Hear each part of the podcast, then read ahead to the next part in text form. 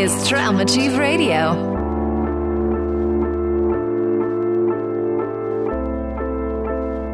Your host tonight, Craig.